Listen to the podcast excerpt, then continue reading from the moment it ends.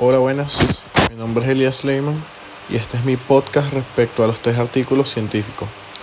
El primero vendría siendo el uso de la mecánica de fluidos computacional como apoyo a la enseñanza de la mecánica de fluidos en la universidad. Los autores son Mariano López, Francisco Mancuso, Ricardo Aguirre, Germán Henderson y Miguel Cusirat. El desarrollo tecnológico ha hecho que la dinámica de fluidos computacional o CFD por sus siglas en inglés Computational Fluid Dynamics sea una herramienta cada vez más utilizada por los ingenieros de diseño en el ámbito de la mecánica de fluidos. Debido a esto, cada vez es más importante que se incorporen a las carreras de grado, de grado formación relacionada con el uso de estas herramientas numéricas.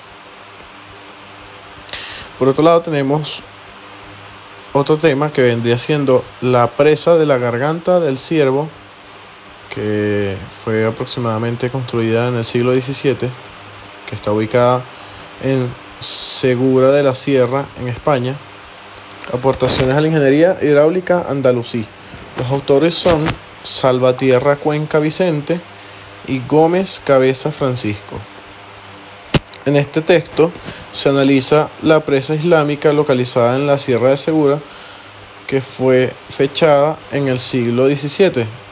Su envergadura, 11 metros de altura y 9 metros de grosor, su situación en una sustancialmente llana, su técnica de fabricación, el pantano que generaba, entre otras cosas la convierten en un principio en un elemento muy atípico dentro de la arquitectura de regadío andalusí.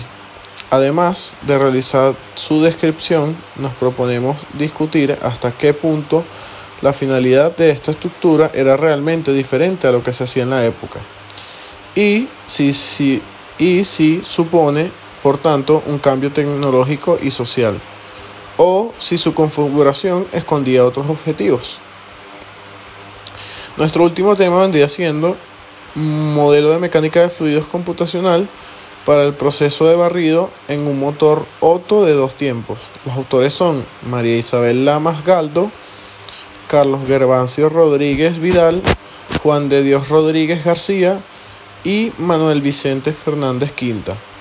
El objetivo del presente artículo ha llevado a cabo un análisis de CFD para simular el proceso de barrido de un motor de dos tiempos. Concretamente, se ha estudiado un motor Otto de 125 cc monocilíndrico con barrido a lazo y de inyección directa. Se han obtenido numéricamente soluciones, soluciones transitorias para el campo de presiones, velocidades y fracciones masivas. Perdón.